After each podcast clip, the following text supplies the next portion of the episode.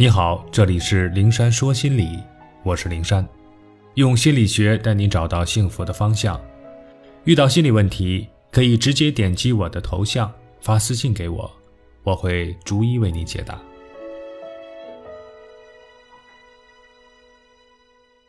用委屈换取自己想要的东西。一个总是哭闹的小孩子，听到妈妈说：“你如果不哭，我就给你糖吃。”为了吃到这块糖，他忍住心里的千般委屈，擦干眼泪，停止哭闹。一个经常调皮捣蛋、犯错误的孩子，屡屡被妈妈训斥，直到妈妈说：“你再不听话，我就不要你了。”为了不被抛弃，他努力管住一颗好动贪玩的心，做个听话的孩子。一个长期默默成长、被父母忽视的孩子。偶然发现，只要自己每次考试得第一，爸爸就会摸摸他的头，妈妈会冲他笑，夸他真棒。于是，为了经常感受到这种温暖，他拼命学习，每次都考第一。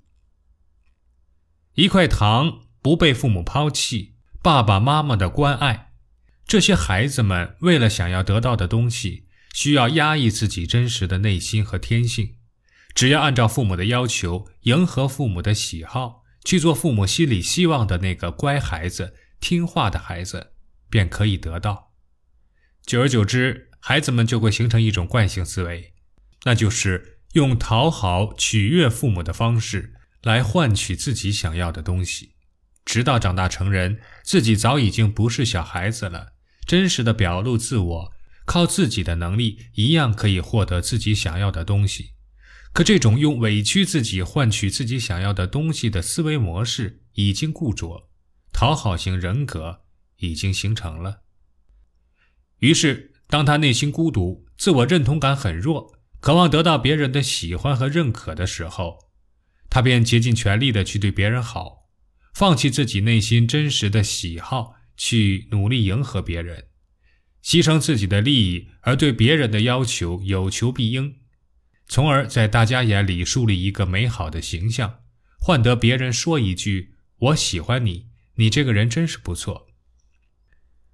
当他内心缺乏安全感，渴望得到稳固的人际关系，希望得到尊重和理解的时候，他便处处宽容忍让，努力避免冲突和不愉快，并且事事理解别人，从别人的角度出发去想问题，哪怕自己心里充满了委屈。也要先满足别人的需求，因为在他看来，只有这样，他才能换来他需要的人际和谐，换来别人对自己的好。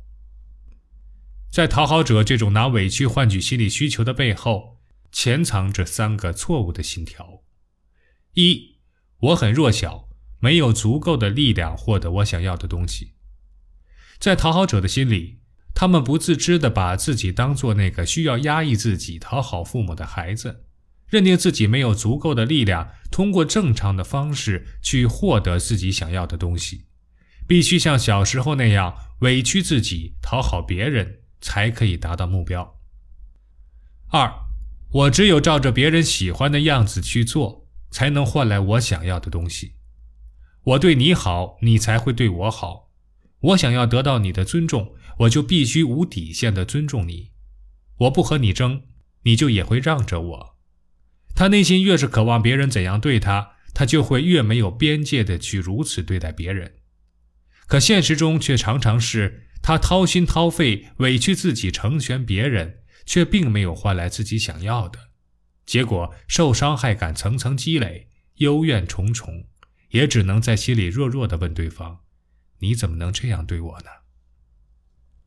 三，我不能要求别人什么，因为是自己需要的，必须委屈自己去换取，自然不能直截了当的去索要。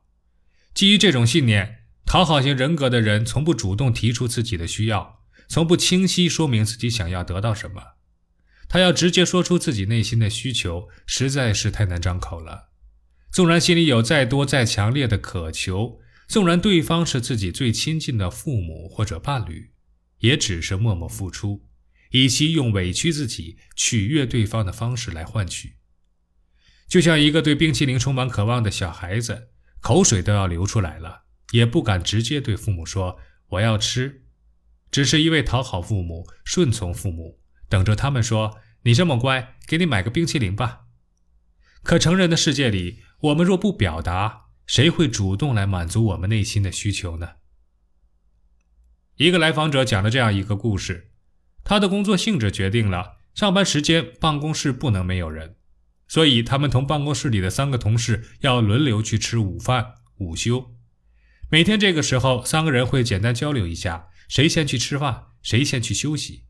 今天同事 A 很直截了当地说：“我先去吃饭，我都饿死了。”明天，同事 B 撒着娇说：“哎呀，我先去睡一会儿，头都疼了。”只有他从来不发表自己的想法，都是那两人先定下自己的时间后，他依据两人的情况被迫安排自己何时吃饭，何时休息。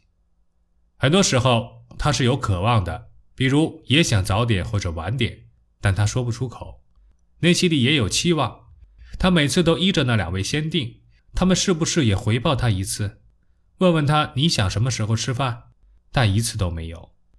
他们早就习惯了他怎么都行的外在了，没有人关注过他内心真实的需求。每个人都渴望得到别人的关心、肯定和喜欢，都希望通过努力建立和谐的人际氛围。可是靠委屈自己去换取，非但换不来自己想要的，还会遭受更大的委屈。人的心理是很微妙、很复杂的。